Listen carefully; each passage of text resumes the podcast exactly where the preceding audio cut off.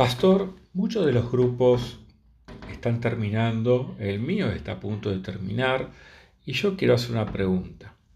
¿Cómo sé que el tiempo invertido durante estos 12, 15, 18 meses fue productivo? ¿Qué es lo que yo debería estar viendo en una persona que es eh, o que, que ha sido discipulada por mí? Bueno, maravillosa pregunta. Eh, bienvenidos a este podcast. Vamos a intentar responderla. Mi nombre es Eduardo Petreca, pastor de la Iglesia Cristiana Bíblica en Villa Devoto. Y comencemos primero con describir lo que es un discípulo. Eh, si bien el término es muy grande y muy amplio, en Juan 15 Jesús nos da distintas claves de lo que es un discípulo, pero yo quiero resumirlo en dos o tres aspectos para no tomar este, mucho tiempo con esto. Eh, el Señor nos da determinadas características. Es que un discípulo ama a Dios con todo el corazón y por lo tanto, eh, como ama a Dios, le obedece, le sigue y le sirve.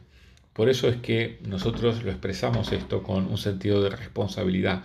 Un discípulo es muy responsable, es muy comprometido no solamente con Dios, sino con la obra de Dios, porque ama a Dios.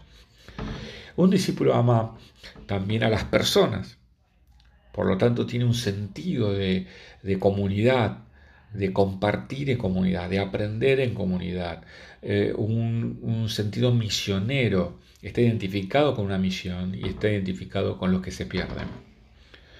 Y como un discípulo ama a Dios y ama a las personas, y desea alcanzarlas con el Evangelio y desea servir, también va a querer replicar el Evangelio en otros, porque la réplica del Evangelio tiene que ver con la expansión del reino de Dios. Y a eso le llamamos nosotros replicar. En un mundo que se basa en el yo-yo, eh, yo, yo quiero lograr esto, yo eh, deseo esto, mi anhelo, yo, yo, eh, ¿cómo, logramos semejantes valores? O sea, son, son buenos conceptos estos, pero eh, ¿cómo logramos que una persona que está preocupada por el yo-yo esté pensando en ellos, ellos? ¿Cómo logramos este cambio de mentalidad? ¿Cómo lo logramos en nosotros mismos también? Porque esto es un desafío. Eh, ¿Cómo logramos implementarlo en nuestras vidas? No cabe duda de que necesitamos para esto las prácticas espirituales. Las prácticas espirituales son como los, las máquinas en un gimnasio espiritual. Necesitamos eh, esas distintas máquinas para hacer crecer distintos músculos del cuerpo. ¿Y cuáles son esas prácticas? Bueno, este, son muchas las que podemos practicar para crecer. Cuando conocemos a Dios, nos arrepentimos y queremos seguirle, eh, lo primero que el Señor hace es nos cambia la voluntad. Antes teníamos una voluntad, eh, un deseo de satisfacer mis propias necesidades y va cambiando eh, ese deseo en querer agradar a Dios. Ese es el primer cambio que se da en nuestras vidas. Pero ese cambio hay que agregarle a ese cambio eh, voluntad y obediencia. Voluntad y obediencia. Para que se dé la transformación. Eh, en otras palabras, para que se dé esta transformación necesitamos ir haciendo crecer la obra del Espíritu en nosotros. Y solamente la podemos hacer crecer con obediencia. ¿Obediencia a qué? A la palabra de Dios. Entonces compartir la palabra de Dios es esencial.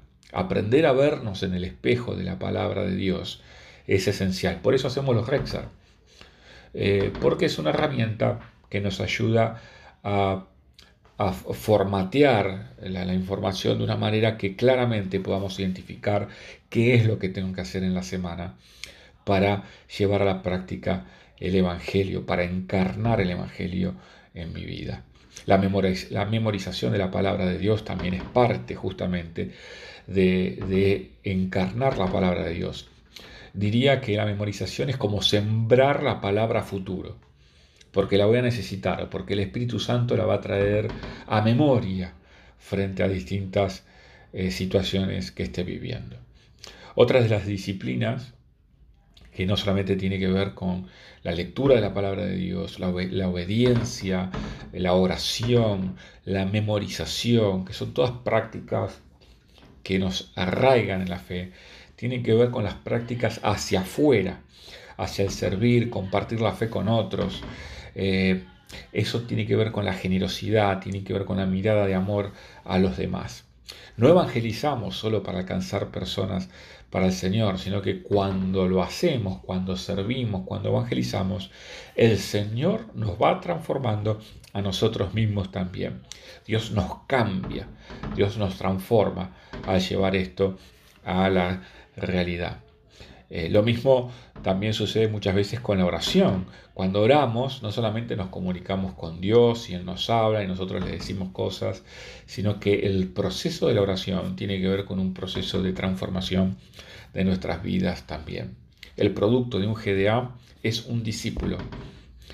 Y ese discípulo es alguien responsable que aprende a vivir en comunidad, que le gusta vivir en comunidad, que aplica el perdón en, la comunidad, que evangeliza, que replica, que está comprometido con la misión.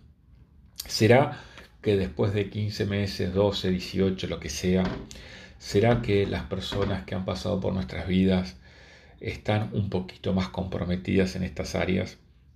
Qué interesante, ¿no? Como para hacer una evaluación personal de la inversión que hemos hecho si no, no hemos eh, logrado esto, si este, no hubo transformación en las personas, bueno, tal vez habrá, habremos perdido un poquito la oportunidad de esa transformación. Pero, pero si vemos eh, brotes, vemos acciones, vemos cambios, eh, qué alegría, qué alegría ver cómo el Espíritu Santo va produciendo cambios en, las vidas y, mientras Él lo hace, nosotros poder verlos y ser protagonista o coprotagonista de la obra del Señor. Que Dios te bendiga, espero que, estos pensamientos eh, te generen alguna meditación y, y alguna charla también en tu grupo. Bye bye.